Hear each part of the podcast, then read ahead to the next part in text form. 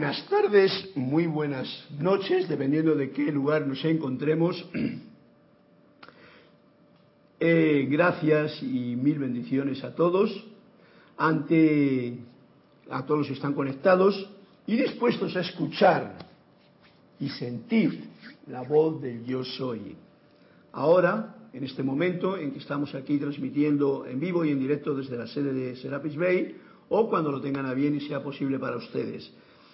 Eh, mi nombre es Carlos Llorente y estamos en este espacio en directo, como he dicho, desde la sede de Panamá, del grupo de Serapis Bay, y es un programa que se emite en directo por Skype y también por, eh, por Livestream y por YouTube. Y por la radio. Y por la radio, claro. Así es que tenemos a Cristian, que hoy es como un baluarte sujetador del momentum para que todo fluya, nos interconecta. Como siempre le podéis dar la información de los cuentecitos que podemos eh, incrustar en la clase para ayudarnos a, relajar un poquito eh, y a, también a comprender cosas muy importantes que hay en estos cuentos y que están ahí muy sutilmente escondidas. Cristian también puede recibir la información de los que están conectados y desean pues dar el cuento y decir además que me va a echar una mano buena hoy porque estoy yo probando a ver si mi voz funciona que ayer por la noche se me quedó descascarillada y esta mañana también. Eh, vamos a probar a ver cómo funciona todo esto. Bien pero contando con la gracia y la ayuda de Cristian pues todo estará en orden ante este momento del día tan especial como es hoy, el eh, día 2 de, 2 de julio ya. La magna y todopoderosa presencia yo soy en mí reconoce, saluda, bendice a esta presencia yo soy victoriosa en cada uno de sus corazones.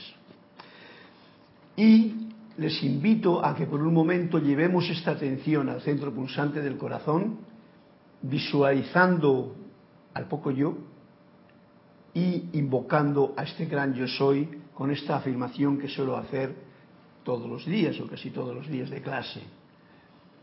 Magna presencia yo soy. Encaro tu eterno amanecer y sol de mediodía y recibo ahora tu magna presencia, esplendor y actividad en todas mis actividades, visible y tangiblemente manifiesto ahora y por siempre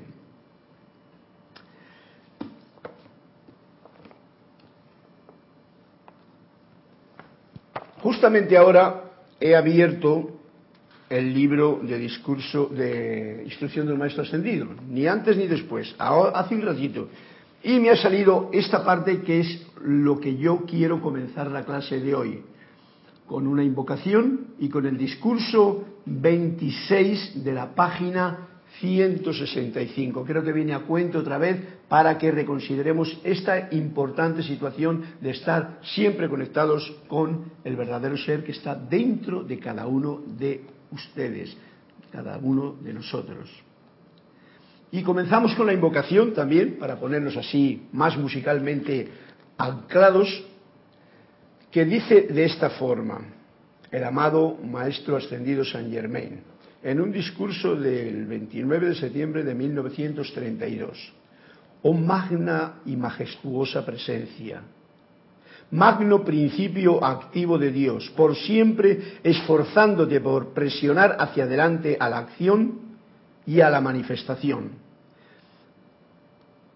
A ti, maravillosa presencia, luz eterna y sabiduría ilimitada, te damos gracias y alabanzas porque ahora y por siempre reconocemos firmemente tu presencia omnipenetrante en nuestras mentes, mundos, hogares y asuntos.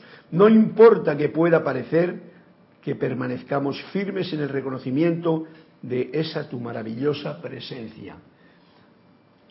Les traigo saludos, nos dice el amado Maestro Ascendido San Germain, de parte de la gran hueste ascendida. Bien, como veis, es una buena eh, y especial eh, introducción hacer una invocación a este nivel con, los dos con las dos afirmaciones que hemos tenido para centrarse uno más, para centrarse uno más en lo que está haciendo, reconociendo a este gran yo soy, que está dentro de cada uno y todo alrededor. Y el discurso que quiero comenzar esta clase nos dice así, dependencia única, dependencia, la independencia. En la puerta de la conciencia de todo individuo debería tallarse por siempre la palabra sé tú mismo. Por esto quiero decir, depende únicamente de esa magna presencia divina en ti. No importa cuán maravillosa pueda ser la experiencia que te venga por otro canal, entrena al ser externo a acudir a ese ser más profundo y más verdadero, del cual saldrá esa grande y profunda expresión que satisface todo pedido. En al menos el 75% de los casos, la perturbación en el ser y mundo externo se debe a recibir y actuar, ya sea consciente o inconscientemente, en base a las sugestiones ajenas. Estas sugestiones externas que siempre los maestros nos han estado indicando cuán alerta hay que estar para no perder el balance de que uno puede tener una proposición externa, una visión externa que te indica algo, una ayuda externa, pero sin perder la conexión de las raíces profundas que es la comprensión del yo soy manifiesto como la luz en el propio corazón. Bueno, pues tenemos la oportunidad, si hay algún cuento de empezar ya, porque así me echáis hoy una mano, así es que todos los cuentos que hagan falta los leemos, que me resulta más sencillo porque estoy como un poquito despistado yo, ¿no? Hoy. Flor pidió la página 91 y Elizabeth aquí sí, en la 62. El Flor la 91 y Elizabeth. Elizabeth aquí sí, el 62. el 62. 62. 60. Sí. Ya, ya, aquí sí, ya lo he visto. ¿Ha visto? Elizabeth, aquí sí. O sea, eso es presente de ahora en concreto. Bueno, pues vamos a empezar con el cuentecito de Flor Narciso. A ver lo que nos trae. Para mí esto es una sorpresa como el día de hoy que hoy el día de hoy tiene muchos cambios especiales, no sé si será porque hay esos, esas lunas llenas, esos eclipses, esas cosas que dicen por ahí, pero que en realidad lo que ocurre, que cualquier actividad que ocurre en el mundo externo también es para eh, elevar un paso nuestra propia conciencia a nivel interior. Veamos qué nos dice el cuento de Flor. ¿Por qué? ¿Por qué? ¿Por qué? Preguntó el discípulo cuando, para su sorpresa, el maestro le insistió en que abandonara el monasterio en el acto. Toma ya. Apenas 24 horas después de haber ingresado en el mismo le dijo, vete. Esto estamos hablando de esos monasterios antiguos en que la gente iba y bueno, pues el maestro quizás, ah, es lo que nos quiere decir Flor. ¿Por qué? Porque no necesitas un maestro, le dice el maestro. Yo puedo mostrarte el camino, pero solo tú puedes recorrerlo. Yo puedo indicar dónde está el agua, pero solo tú puedes beberla. ¿Por qué malgastar aquí tu tiempo mirándome bombariconamente? Ya conoces el camino, camina, ya sabes dónde está el agua, bebe. En realidad es una gran lección que nos está dando a todos este cuento, porque muchas veces la gente se pierde en creer que de alguna parte, y nos acaba de decir ahora mismo la, la introducción de Saint Germain, en alguna parte va a encontrar algo que le diga lo que, lo que debe de hacer para recorrer el camino. Esto tiene que ver, por supuesto, Flor, con el capítulo que estamos desgranando en el libro de Manuel, el viaje. Y es lo mismo que aquí. ¿Por qué malgastar tu tiempo mirándome bobaliconamente? Eso cuando la gente va a apoyarse en un bastón, en una situación, a pasar un tiempo, si en realidad lo que hay que hacer es recorrer el camino, ¿Cómo se recorre el camino? Caminando. Y ya sabes dónde está el agua, dónde está la fuente. Si hemos empezado la clase diciendo dónde está la fuente de cada uno, que no está allá, sino que está aquí, pues lo único que hay que hacer es beberla. Y esto es un cuento que nos está acuciando a todos y cada uno para que no perdamos la, eh, el punto central de la diana de dónde está la situación. Siempre adentro. Bien, Pues esto nos está llevando al capítulo de hoy de Manuel, este cuento de Flor.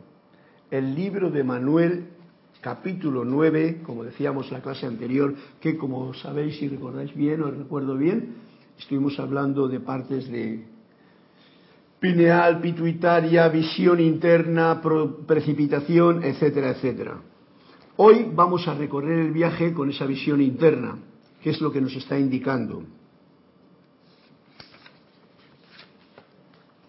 Y en la página 92, vamos a dejar el cuento por aquí porque no sé por qué me ha dado unos puntos especiales, el libro de Manuel nos dice algo así.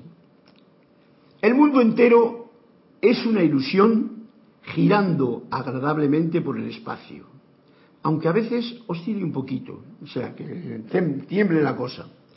Ustedes aceptan la ilusión porque son buenos estudiantes y porque han prometido venir y aprender.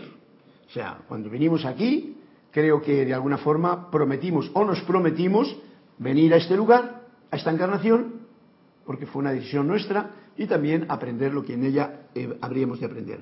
Han prometido quedarse aquí, mira por dónde, en este mundo de ilusión, creyendo en ella, o sea, creyendo en la ilusión, hasta haber cumplido con lo que han venido a hacer. Entonces podrán ser liberados. Bueno, pues nos ha dado un punto bien claro, Emanuel, para que no perdamos de vista y no nos, no nos dejemos, en, digamos que, equivocar o desviar del camino en este viaje que hemos decidido hacer. Y es sencillamente que estamos en un mundo de ilusión. Ya lo han dicho tanta gente, ya sabemos que es un mundo de ilusión, pero es un mundo muy real cuando, cuando uno lo mira solamente desde el punto de vista del poco yo, que crea más ilusión dentro de este mundo de ilusión. Tenemos la oportunidad de aprender en un mundo que es como una obra de teatro. No es la realidad. Pero mira por dónde vamos a tener esa oportunidad de comprender muchas cosas. Ahora bien, ¿qué quiero decir con todo esto? Dice Manuel. Quiero decir que todos ustedes, o sea, nosotros, o sea, yo, he firmado un contrato antes de estar de acuerdo, antes, he firmado un contrato al principio, antes de llegar, de estar de acuerdo en hacer de nuevo, en nacer de nuevo, o sea, estoy de acuerdo en que voy a nacer de nuevo, el cual lee. Vamos a ver cómo es el contrato sí entro en este juego y estoy de acuerdo en someterme a todas las reglas. Por eso las cosas de la vida tienen su fundamento. Y hay leyes y hay cosas que eh, si, si, uno se tira al mar y no sabe nadar, pues va a tener algún problema que solucionar si no aprendió a nadar cuando era pequeño o en algún momento anterior de la vida es un juego y el, problema o el contrato, el contrato que hemos hecho al entrar aquí es que sí, yo voy a esta encarnación, entro en este juego y estoy de acuerdo en someterme a todas las reglas del juego. Por eso es todo tan variopinto. Y dice, eso es necesario. Ustedes saben lo difícil que es aprender aún en un salón de clase físico humano cuando los alumnos rehusan a creer que el maestro es el maestro, en este caso que la vida que estamos viviendo es al caminar nos está dando unas lecciones constantemente hasta el final, o sea que el maestro es el maestro, que la vida es mi maestra también, y si yo rehuso o me resisto a creer en que eso es así, pues tengo problemas. Que la pizarra, o sea, lo que yo veo, está allí para que se escriba en ella, o sea, para que yo actúe en ella. Y que lo que se les está enseñando tiene algún valor, porque muchas veces viene esa relación con el desánimo. Yo tantas veces he mm, podido comprobar que hay mucha gente durante las etapas de la vida en que no sé por qué se desaniman tanto que se quieren suicidar, que se quieren, no están a gusto con nada de lo que hay aquí, no les gusta, digamos, y ahí está el problema de este contrato que hemos hecho. Entro en este juego y estoy de acuerdo en someterme a todas las reglas. Claro, esto no nos lo dijeron al principio, lo estamos diciendo ahora con el fin de que el que tenga oídos para oír, pues que, que escuche, ¿no? La pizarra, o sea, la vida misma, que es la pizarra, el campo de acción de uno, está para que uno actúe en ella y que lo que se les está enseñando tiene algún valor. Digo, pues bueno, ¿y qué tontería yo me paso la vida trabajando, haciendo, por ejemplo, hoy día que hay trabajos muy, muy rutinarios, diría yo, a suponer toda esa gente que en China se dedica a poner una pieza en un, en un control de, de, un iPhone o de un iPad o de cualquier aparato electrónico. Solamente esa pieza y todo el tiempo con lo mismo. ¡Wow!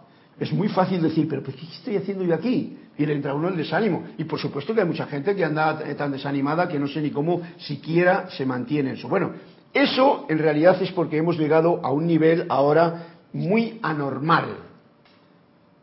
O subnormal incluso diría yo. Con tanto adelanto, con tanta situación, hemos perdido el contacto con la Madre Tierra que antes nos tenía entretenidos, haciendo trabajos que daban miras de sí, porque cuando uno siembra, por ejemplo, yo recuerdo mis tiempos de, de pequeñito, que mi familia eran agricultores, y entonces era una alegría enorme la que había en aquella gente, 14 hermanos, el padre y la madre con eso, iban todos, claro, y yo era el sobrino, ¿no?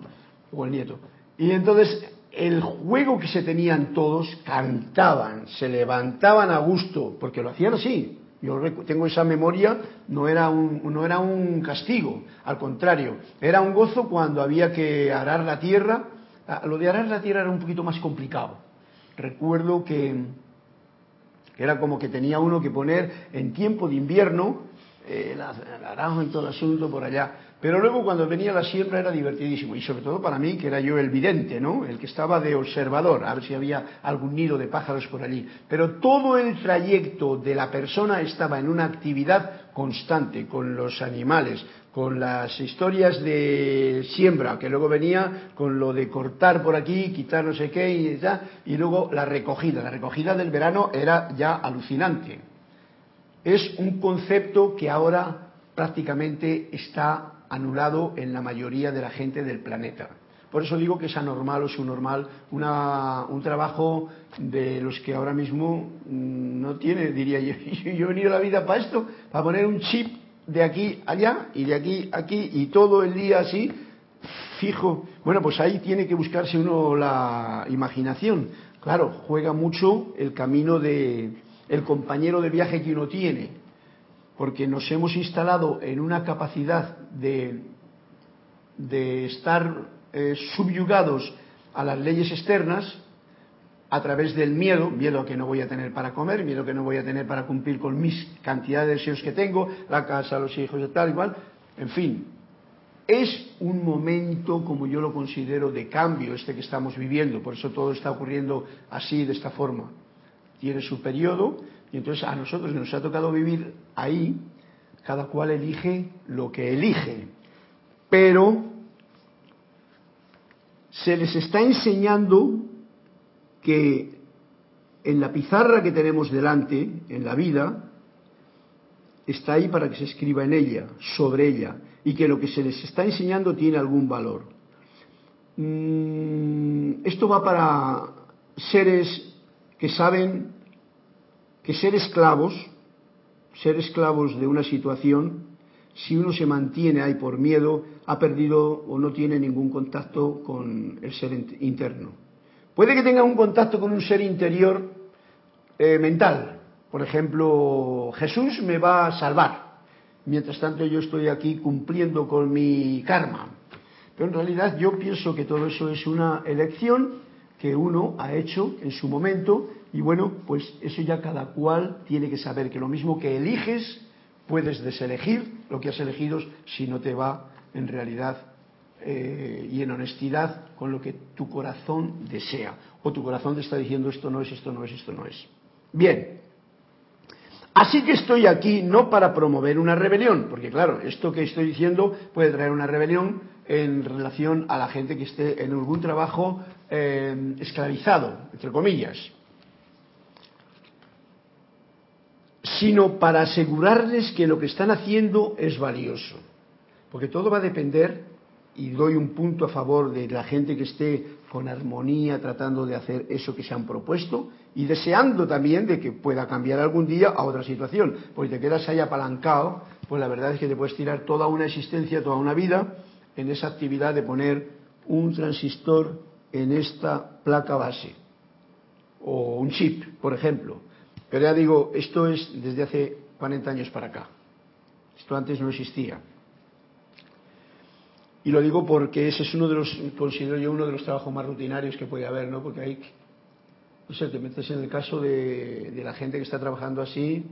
¿Recuerdas que, Carlos, creo que un documental que vimos acá hace bastante tiempo, tal vez 10 años, se llama, creo que Paisajes Artificiales, uno que nos había traído Jorge que trataba de eso, de las fábricas en China y de esa parte repetitiva y cómo ellos trabajaban esa parte cómo, cómo se las arreglaban para hacerlo. Y esas eran como mini ciudades que todas las cosas estaban alrededor de la fábrica, vivían cerca de la fábrica, los almacenes, las tiendas, lo, todo estaba alrededor, eran como mini pueblos basados en la fábrica en el medio, esa era como su vida 24/7.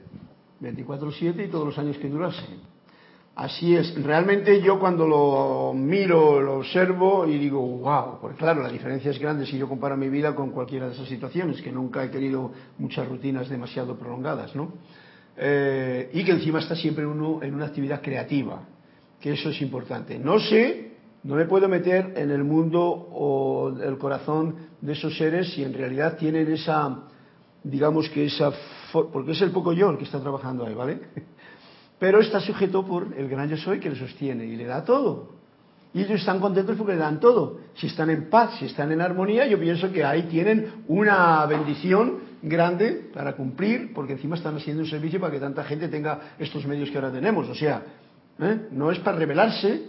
He puesto un ejemplo, me queda un poquito más atranca con él porque el que ahora mismo me hace considerarlo, ¿no? Y gracias, Cristian, por tu comentario y sigue con él porque me, creo que salía en el documental no me acuerdo muy bien que había parejas que a veces se mudaban a esos pueblos era como meterse en el army una cosa así que decían me voy a quedar acá cinco años porque sé que tengo trabajo seguro ahorro ese dinero porque todo está aquí en este lugar y después me voy a otra ciudad a hacer otra actividad antes de casarnos cosas así. Y me acuerdo esa parte y me acuerdo también de unas entrevistas que les habían hecho a unos trabajadores de una planta que hacían partes para el iPhone y que decían la gente que trabajaba ahí, por favor traten bien sus teléfonos porque nosotros lo hacemos con mucho cariño y con mucho esfuerzo. Pues los turnos eran muchísimas horas haciendo la misma actividad, ¿no? Ah, gracias, Cristian. De verdad que sí, hay que considerarlo todo esto, porque todo es el, el campo del gran yo soy. O sea, todo eso es en el contrato que nos metimos, dijimos, a aprender en lo pequeño. O sea, este es el contrato que está hablando, sí, entro, es un juego, ¿veis? Sí, entro en este juego y estoy de acuerdo en someterme a todas las reglas. Y ves, ahí está, ese libre albedrío que todos tienen, que uno puede decir, bueno, ¿qué? Me voy a juntar contigo, vamos a estar aquí trabajando, nos vamos a ver un poquito por la noche antes de dormir de nuevo, porque a la mañana siguiente hay que trabajar de nuevo, pero si cogemos y ayudamos, no vamos a tener gastos y luego podemos expandir a otra dimensión. ¿Eh? Eso, y la gente lo hace también. Bien, ok, un gran eh, agradecimiento hay que tener incluso que nos hace ser reverentes con todas las máquinas que tenemos a mano, porque realmente no podemos ver todo lo que hay de energía puesta por seres humanos dentro de estos mm, mecanismos, ya sea para hacer música, ya sea para todo, que pone el cariñito que hay en todo esto que tenemos a mano en el mundo de ilusión, porque es una ilusión, porque se te va la luz y te quedaste sin que funcione la cosa, es una ilusión, ¿no? ahí, está, te quedaste con el poco yo de lo que estabas manipulando, ya sea esto, ahora, un jarrón de agua que me cayó así, me puso a mí el, el, el, ¿cómo se llama? El, el Mac Pro, me le puso ya como diciendo, bueno, ya hemos trabajado bastante juntos, y yo digo, bueno, pues gracias. Y me siento un poquito haber dicho, no haber tenido cuidado de ello porque le estaba tan agradecido al buen funcionamiento que estas máquinas tienen. Ok, pues continuamos. Eh, como dice Emanuel, no estoy aquí para promover una rebelión, sino una comprensión de todo lo que hay en este juego de la vida donde estamos. porque, mm, claro, como he dicho en clases anteriores, hay muchas situaciones que nos mueven. Por ejemplo, el hombre al tener, eh, la mujer, al tener eh, libre albedrío, tiene siempre, está cargado de deseos, deseos que uno luego quiere cumplir. Entonces siempre tiende a hacer, a moverse para allá, en vez de a estar y ser, que en realidad es lo que cuando uno ya ha pasado muchas historias en la vida se da cuenta de que estar y ser y estar contento es eh, y feliz y agradecido es como un punto bien importante para tener en cuenta. Estoy aquí para asegurarles que lo que están haciendo es valioso. Todo, cada uno de ustedes en lo que estén haciendo. Hazlo, como dicen los maestros, en armonía, en paz, en bendición y sabiendo que eso, poco, lo poco, está teniendo un valor inmenso en ese contrato que hemos firmado aquí para lo mucho que aún desconocemos o lo que debamos de desempeñar en otros niveles de otras dimensiones que ahora mismo cuando estás en esta no se comprende claramente.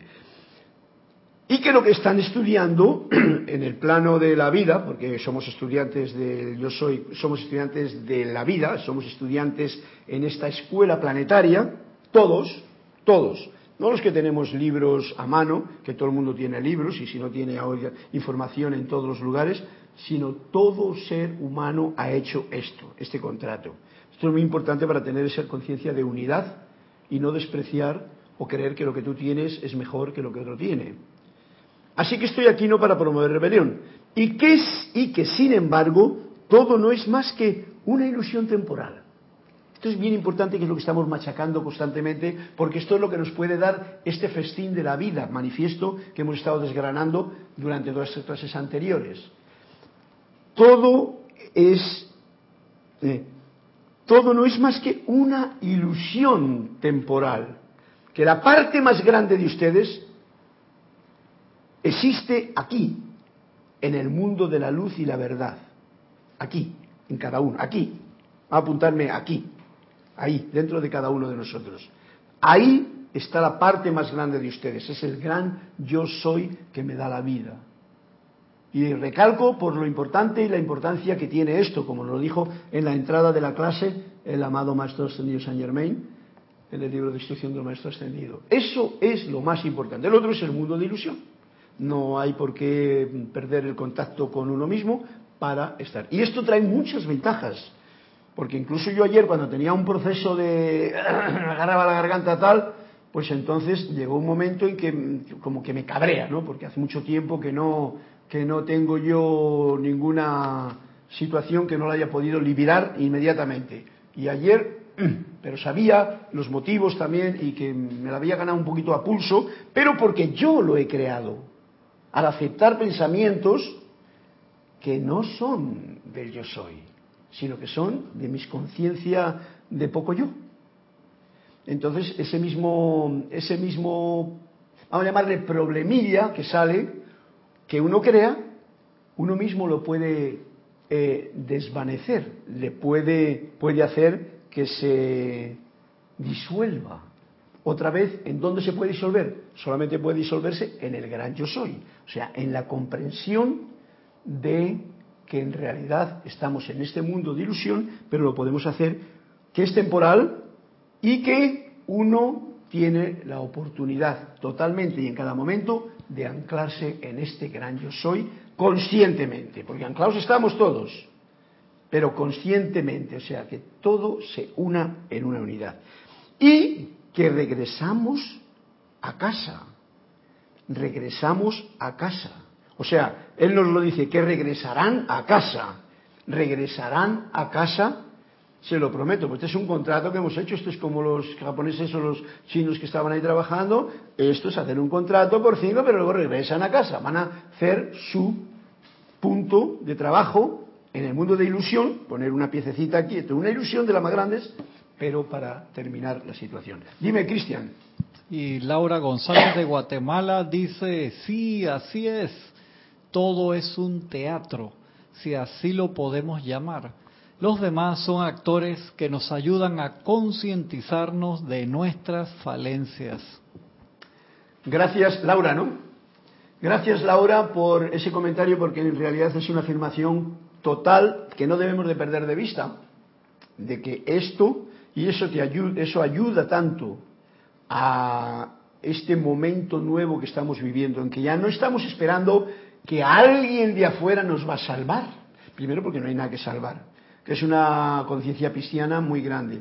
Que no tenemos, como decía el, el cuento de Flor, que no tenemos por qué estar siguiendo a un maestro externo cuando en realidad lo que tenemos que hacer es, si ya conoces el camino, oye, pues camina, ándale.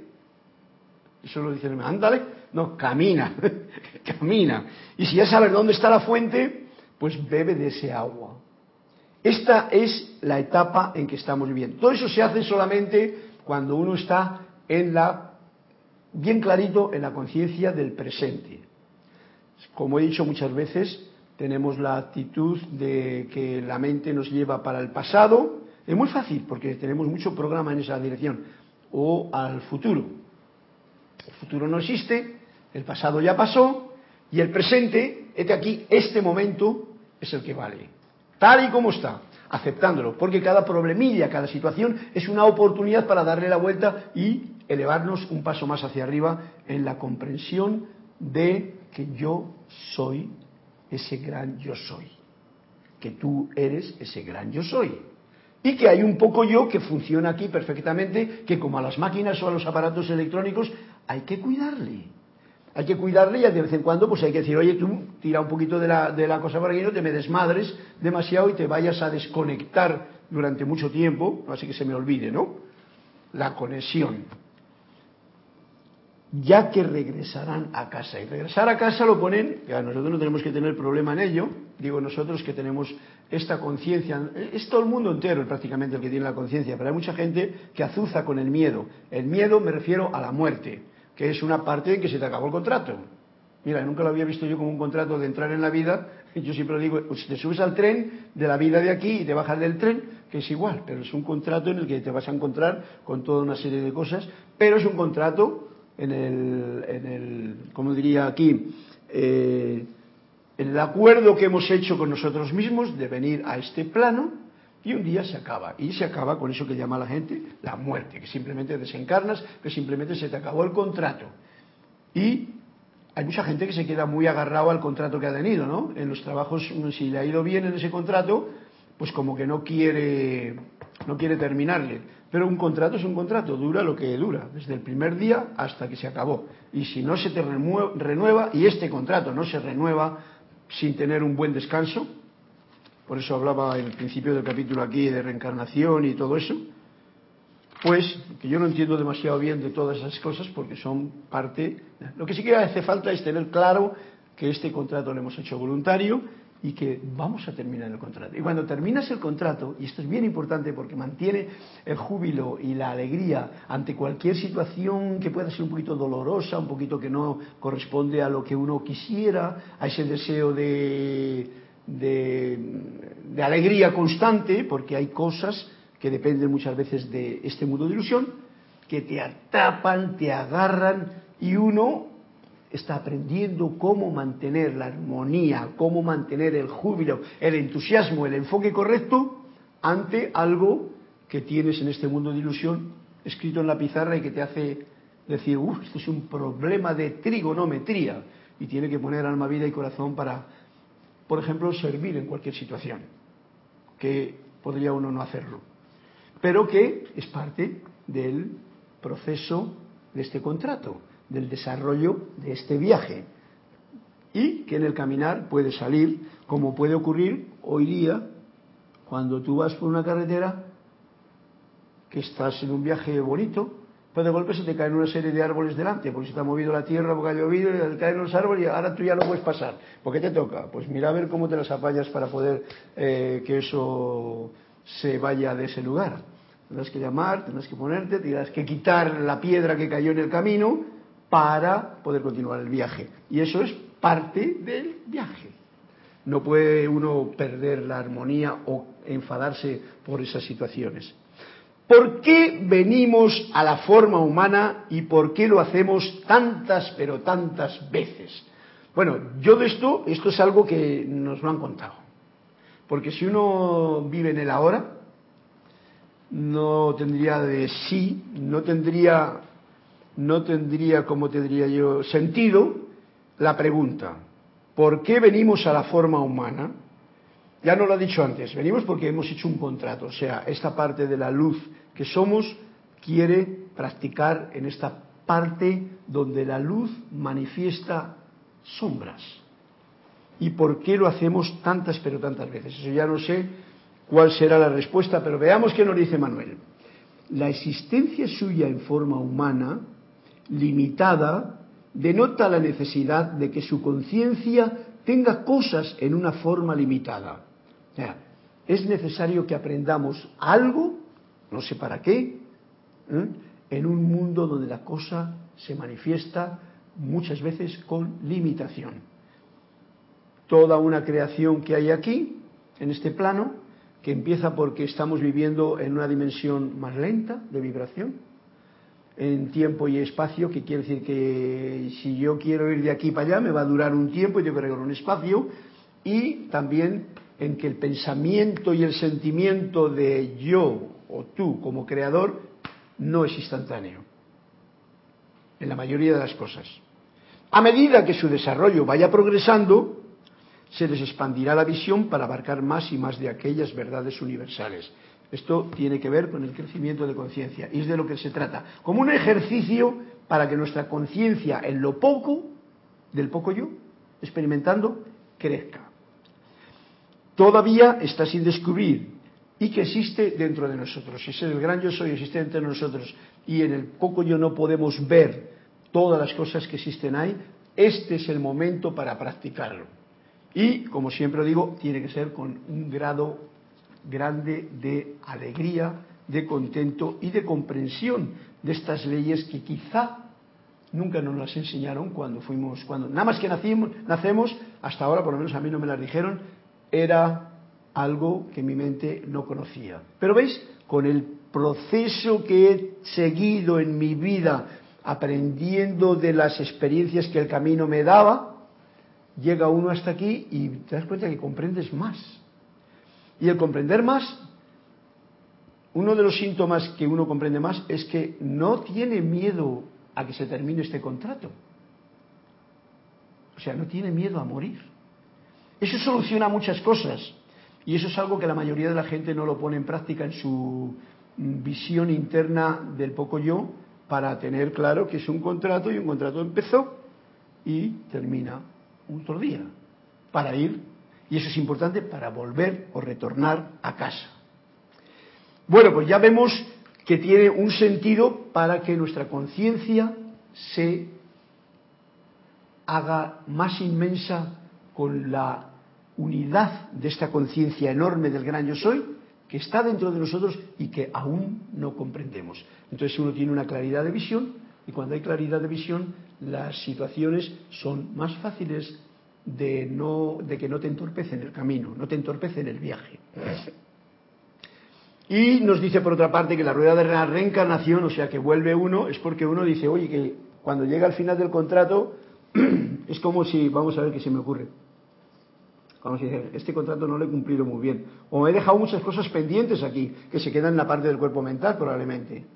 Y entonces eso te hace volver. No, yo voy a volver porque es que no he cubierto bien las eh, pruebas que yo mismo me quería poner para tener una conciencia de unidad plena. Yo creo que ahora estamos más cerca, después de tanto tiempo que ha pasado en nuestras encarnaciones pasadas, por decirlo de una forma, para saber que todo esto se simplifica mucho.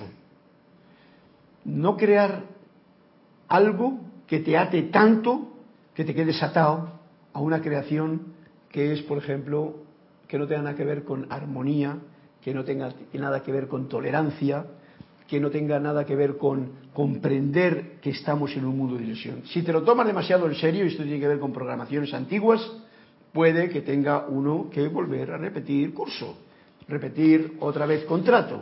Porque uno quiere. Esto es bien importante. Para mí yo lo tengo bien claro. Uno, porque no existe más que el uno. Que ahora se ha individualizado en esta diversidad. Pero es uno. La luz es una. El gran yo soy es uno, la fuente es una. Pero este juego que hemos hecho aquí, que como lo decía antes, entro en este juego. Me, acudo a la parte del contrato que hemos hecho cuando venimos a este plano para que recordemos siempre que es un juego y que estoy de acuerdo, como cualquiera que juega al fútbol, en que hay un gol, hay un penalti, hay una orsa, hay unos delanteros, hay un defensa, hay un árbitro y hay que y no puedes tocarla con el con la mano. Y está el bar que te lo cambia todo, el bar. El, el, video assistant que y ah, ah, bueno, ahora mismo eso no al ojo todo avizor no se le escapa detalle y ese ojo avizor, ese ojo todo avizor que conste que es uno mismo en los planos bien internos no se enfada, simplemente te lo muestra. Dice, jaja. Por lo tanto, no puede haber ni trampa ni cartón. Y esta es la rueda de la encarnación que nos llevará una y otra vez hasta que la resistencia se haga tan transparente, se gaste tanto mediante el esfuerzo y la experiencia, experiencia que puedan ustedes ver los hoyos en ella. Es como el otro, te conviertes ya en el ojo avisor y entonces haces un juego correcto. Ya no creerán más en la tela que la conforma en este mundo de ilusión. Ya no crees en ello, ya ves que es una pantomima. Todo, todo es una pantomima, un teatro, como decía Laura, una obra de teatro muy bien preparada, porque uno mismo es el actor, uno mismo es el creador, uno mismo es el que sufre las consecuencias y es el, el que se chivetea incluso cuando no sabe qué hacer. Ya no creerán más en la tela que la conforma. Es allí cuando podrán pondrán la mente limitada y dudosa al servicio del corazón. Este dato quiero recalcarle porque es bien importante. Es allí, en este punto, cuando ya no crees más en la tela que lo conforma, cuando eres, consciente de todo esto que estamos expresando en esta clase y entonces caminas el viaje, se hace mm, poniendo la mente, con palabras de Manuel, poniendo la mente limitada y dudosa, esta mente que nos limita, nos pone aquí, allá, futuro, pasado, miedo, todo eso entra ahí en esa biblioteca de la mente y con dudas encima. Lo pone al servicio del corazón. Los maestros nos dicen esta llama triple que está pulsando aquí en la vida del corazón, lo pone uno ahí con sentimiento y entonces ya camina. Toda alma que busca su propia identidad pasa por varias formas de confusión. ¿Vale? O sea que todos, cada uno de nosotros, y el que levante la mano diciendo que no, es que no se ha dado cuenta, está muy, muy despierto, o no sé qué pinta aquí. No se ha enterado. No se ha enterado, yo ni me enteré. Toda alma que busca, o sea, el que busca su propia identidad, ¿por qué la busca? Porque no se da cuenta de que ya es. Entonces hay un poco yo que dirige a ese concepto también que tenemos, pues son todos conceptos del poco yo, incluso el alma, todos son conceptos que nosotros aquí en esta obra de teatro nos hemos preparado. Digo nosotros, pero igual nos han ido preparando, hemos ido nosotros en otras vidas pasadas y por eso tenemos que pasar ahora por ello. Toda alma que busca su propia identidad, o sea, está buscando ser él mismo, pasa por varias formas de confusión. Hay momentos en que la confusión es clarita, pero ¿dónde? La confusión no puede ser clara, es clarita que la tiene uno mismo. Pero es un camino iluminado, aunque parezca que pasa por áreas terribles de oscuridad. Esto nos da ánimo para cualquiera saber que cuando tienes que pasar por momentos que no son tan sencillos, tan alegres, tan agradables como otros, pues entonces tiene que ver con todo esto que es algo que uno pretende. Pretende encontrarse a sí mismo. A veces nos hemos tirado toda la vida buscándolo fuera. En realidad te llega un momento como ahora en que decimos, no, no, no, no, no es buscar fuera. La fuente está adentro. El camino está adentro, como decía el cuento, ¿no? Ya conozco el camino y ya sé dónde está el agua. Todo está dentro de uno mismo. Comprender eso para ponerlo en práctica indica que entras en el nivel de paz y de comprender que todo lo que hay alrededor es una ilusión, todo, y que nosotros la creamos. Encima le hacemos más grande o más pesada. El propósito de todo este viaje es encontrar la verdad. Porque estamos en un mundo de ilusión, o sea, un mundo de mentira, pues lo importante es darte cuenta de que esa verdad, y estoy recalcando lo que está dentro de uno, volver a casa, como nos ha dicho antes, y regresar a ella, a la verdad, más sabio y mejor equipado para servirla, para servir a la verdad, para servir al bien, para servir al gran yo soy, al, gran espíritu, la fuente, como lo queramos llamar. Y al final de todo, para ser ella. O sea, ese es el punto de, es como que nos hemos separado para volver a encontrarnos un en otro momento y llenos con la experiencia de lo poco que hemos aprendido o de lo pequeño que hemos aprendido en este plano, de este recorrido. El mismo acto de encarnación es el testimonio de la añoranza del alma.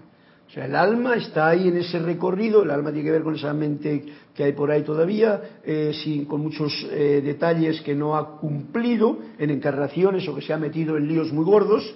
Por eso es muy importante en esta encarnación no meterse en líos gordos, solucionar todo. Como dicen los aborígenes, cerrar el círculo con toda la gente que uno haya entrado. Si tú has tenido una pareja que te has separado en un momento, cierra el círculo cuanto antes pueda con amor, con gratitud. Cierra todos los círculos, con empresas, con gente, que no tenga ningún problema con nadie, porque esa es la forma en que no vas a tener que volver otra vez aquí, porque es lo poco en lo que hemos venido a trabajar. ¿Qué te parece? Ese es un detalle que hay que tenerle bien en cuenta. Y entonces, en la medida en que se les vaya profundizando, que entre uno más dentro de la conciencia, se irá acelerando la causa y efecto. O sea, la distancia de causa-efecto ya es muy cercana. Te metes la pata y la sacas y ya está. No metes la pata y te tiras con la pata metida ahí mucho tiempo y pasan años y todavía uno está con un odio contra alguien, contra un rencor contra alguien, o sea, que no cierra el círculo. Causa y efecto inmediato es que te pasa algo y lo liberas cuanto antes posible. Me entra a mí una cosa aquí en la garganta ayer por la noche y por la mañana ya tengo que ver cómo, cómo me he liberado de esa situación para ir al proceso de balance de nuevo. Y si lo hacemos así, pues de esta forma, pues uno camina el viaje con gozo y con alegría. Se irá acercando la causa y efecto. Acercando quiere decir que no hay más distancia, ya se hace más uno. Una causa y un efecto. Esto me suena a mí en la causa peruana. ¿Ves La causa peruana está ahí en el plato y tú vas y te la comes. El efecto es que te has sentado fenómeno. Así, rápido, rapidito, hasta que el proceso de balance sea instantáneo. Eso se logra cuando uno tiene una conciencia del gran yo soy que te está acunando como lo hace la Madre Tierra con nosotros. Y eso es un trabajo individual de cada uno. No podemos pensar que todo el mundo va a hacer lo mismo que yo deseo. O querer convertir a los otros para que hagan esa visión que yo tengo cuando aún no he logrado yo el balance instantáneo de causa y efecto en mi vida. Entonces no habrá más causa y efecto. ¿Y qué es lo que habrá entonces? verdad, el bien. Y con el bien es como podemos caminar todo el camino, todo el recorrido, en una forma, como lo decía Emanuel en los capítulos anteriores, con el festín de la vida disfrutada y compartida, con el festín de manifestar la luz y de saber que uno no tiene sed ni hambre, porque el verdadero alimento está dentro de uno. Y bueno, estas son palabras, cada cual que las vaya poniendo dentro de su de su mm, comprensión o las añada lo que sea. Si hay algo que añadir y tenéis que decir, pues aquí tengo, tenemos, tenemos la oportunidad siempre de estar intercomunicados. Y ahora voy a ir al cuentecito que faltaba para que no se me pase la clase, porque yo pensé que... Elizabeth, aquí sí, aquí sí, eh, nos dice en la página 62 que hay un cuento. A ver, creo que nos dice este cuento. Elizabeth, si yo no lo sé traducir, pues ya sabes que me echas una mano. En cierta ocasión, hablando el maestro del poder hipnótico de la palabra, alguien gritó desde el fondo de la sala, no dices más que tonterías. ¿Ves? Esto podría ser añadido a alguien que escuchase una clase de las que doy yo, si no es mm, consciente de que hay un poco yo que es el que generalmente hace esta actitud, y pero que hay un gran yo soy, que es el que nos alimenta a todos. Alguien gritó desde el fondo de la casa, no dices más que tonterías. Sí, yo digo, Dios, Dios, Dios, ¿acaso ello me hace divino? Y si digo pecado, pecado, pecado, ¿acaso ello me hace malo? Siéntate, bastardo, dijo el maestro. Isabel, tenemos aquí un cuento muy de, de ¿cómo se diría?, de obra de teatro. El tipo se puso tan furioso que no podía articular palabra. Finalmente estalló en improperios contra el maestro. O sea, aquí ha habido una batalla entre un poco yo y el maestro que le está diciendo algo. Este aparentado arrepentimiento, este aparenta, este, el maestro, aparentando arrepentimiento le dijo, perdóneme, señor, por, ende por perder la calma, le suplico que excuse mi imperdonable error.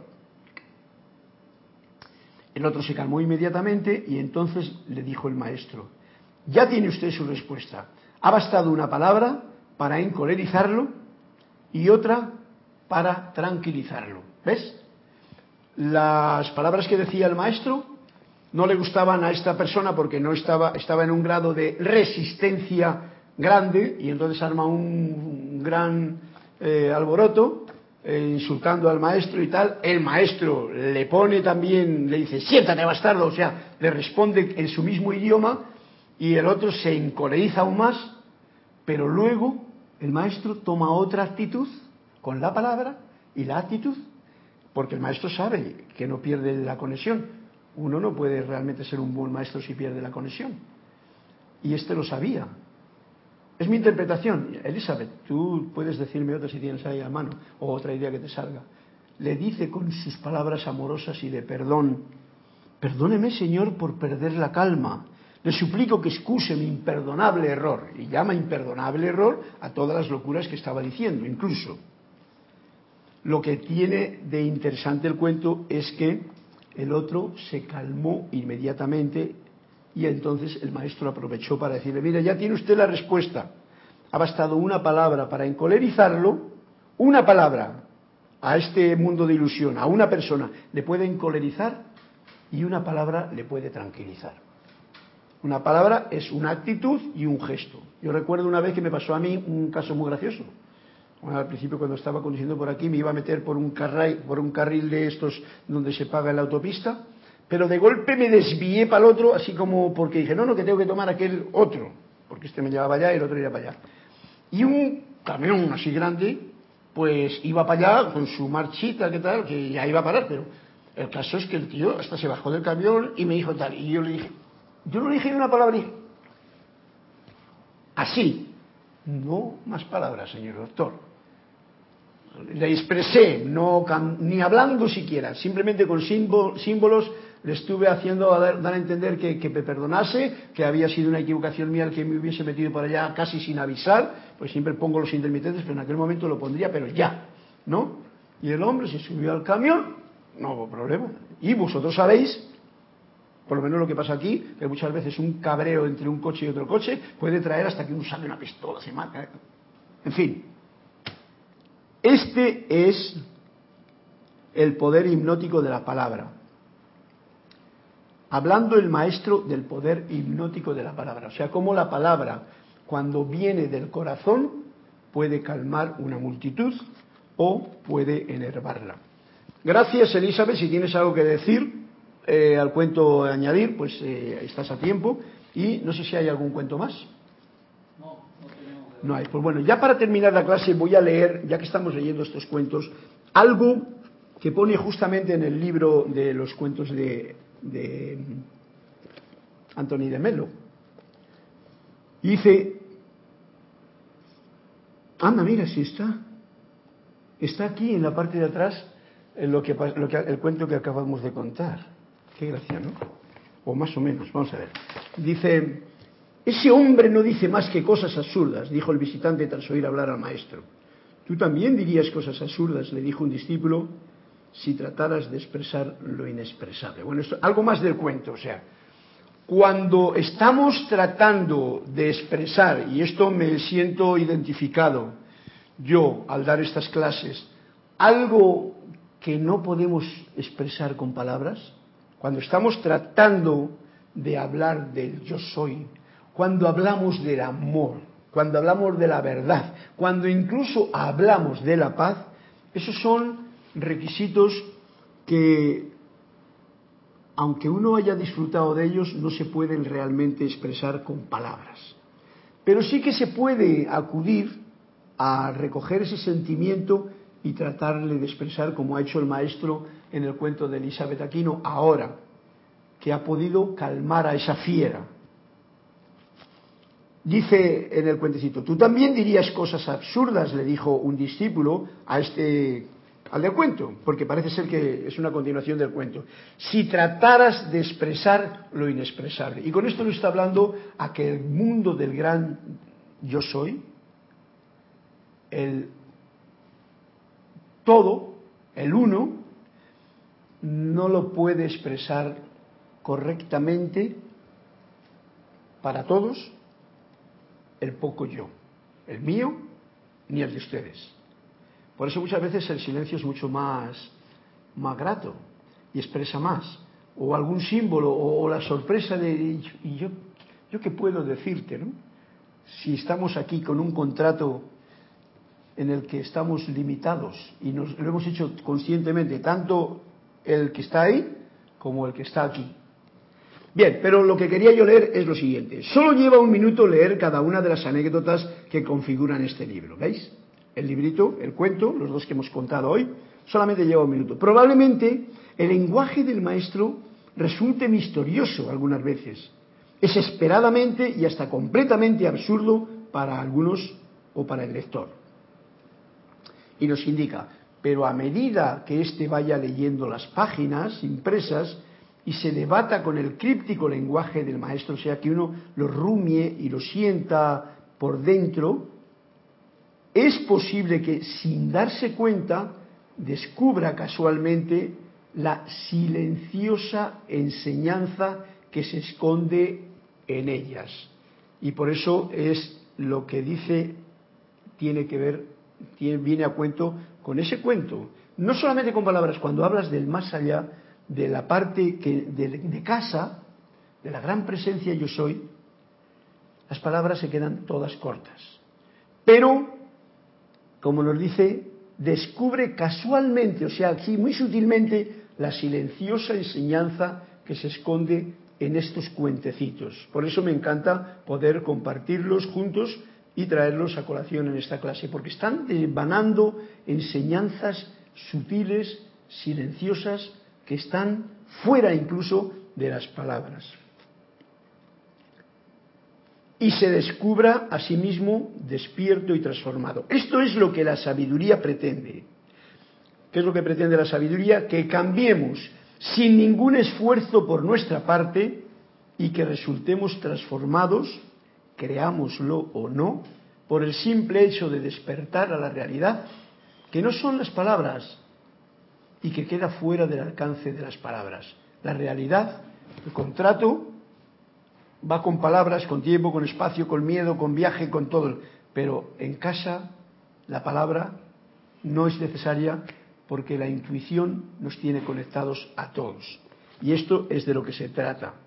Ir más allá o que queda fuera del alcance de las palabras. Si el lector tiene la suerte de obtener esta clase de despertar, y esto es para, para mí y para ustedes, que somos uno en este gran mantel cósmico, comprenderá que el lenguaje más sutil no es el lenguaje hablado, que la acción más sutil es la que no se realiza. Wow, esto tiene, esto es bien importante esto que está diciendo. Que el lenguaje más sutil no es el que se habla, que la acción más sutil es la que no se realiza. O sea, hay unas acciones que no se realizan en lo externo, pero que se realizan en lo interno, es lo que quiero entender yo y que el cambio más sutil es el que no se busca. Fijaros que siempre estamos muchas veces en la vida buscando un cambio y para eso te estás devanando el coco del poco yo para ver cómo cambio de trabajo, de situación, de tal, tal. El más sutil de los cambios, el más efectivo, es ese que no se busca, que viene a uno y entonces, como parte de, de la actividad del día en ese viaje que estamos recorriendo en este nuestro contrato, no buscas el cambio y el cambio será. Con todo, con un problema, con una alegría, con una compañía, con cualquier cosa que te sale al camino pero que no la buscas. Es como que, como decíamos antes, en el, vas por el viaje y se te ha caído en la carretera una montaña llena de árboles, ahí, y ya no puedes pasar. Pero no puedes pasar porque no es una roca. Pero resulta que al lado tienes un sendero, un camino que te hace ir por ese sendero. Y ese sendero que hay allí te puede llevar a un sitio que es más cercano incluso al lugar donde tú querías. O te da la maravillosa experiencia de cosas que nunca habías pensado al ir en una autopista recta que no veías nada, más que carretera. Ok, pues hasta aquí quedamos con este, esta clase de hoy, que es, como sabéis, para un ratito se llama El viaje y que me despido de todos ustedes agradeciendo a los que nos han puesto... No hay más cuento ni nada, ¿no? Bien, dos y el mío. Deseándoos el recuerdo siempre constante de que juzgo menos y agradezco más es una forma de cumplir este contrato más, más amena y más alegre porque uno no come carne de, los de la ilusión, sino que bebe de la fuente de el yo soy, del gran yo soy que está dentro de uno. Gracias a todos, mil bendiciones y hasta una próxima oportunidad.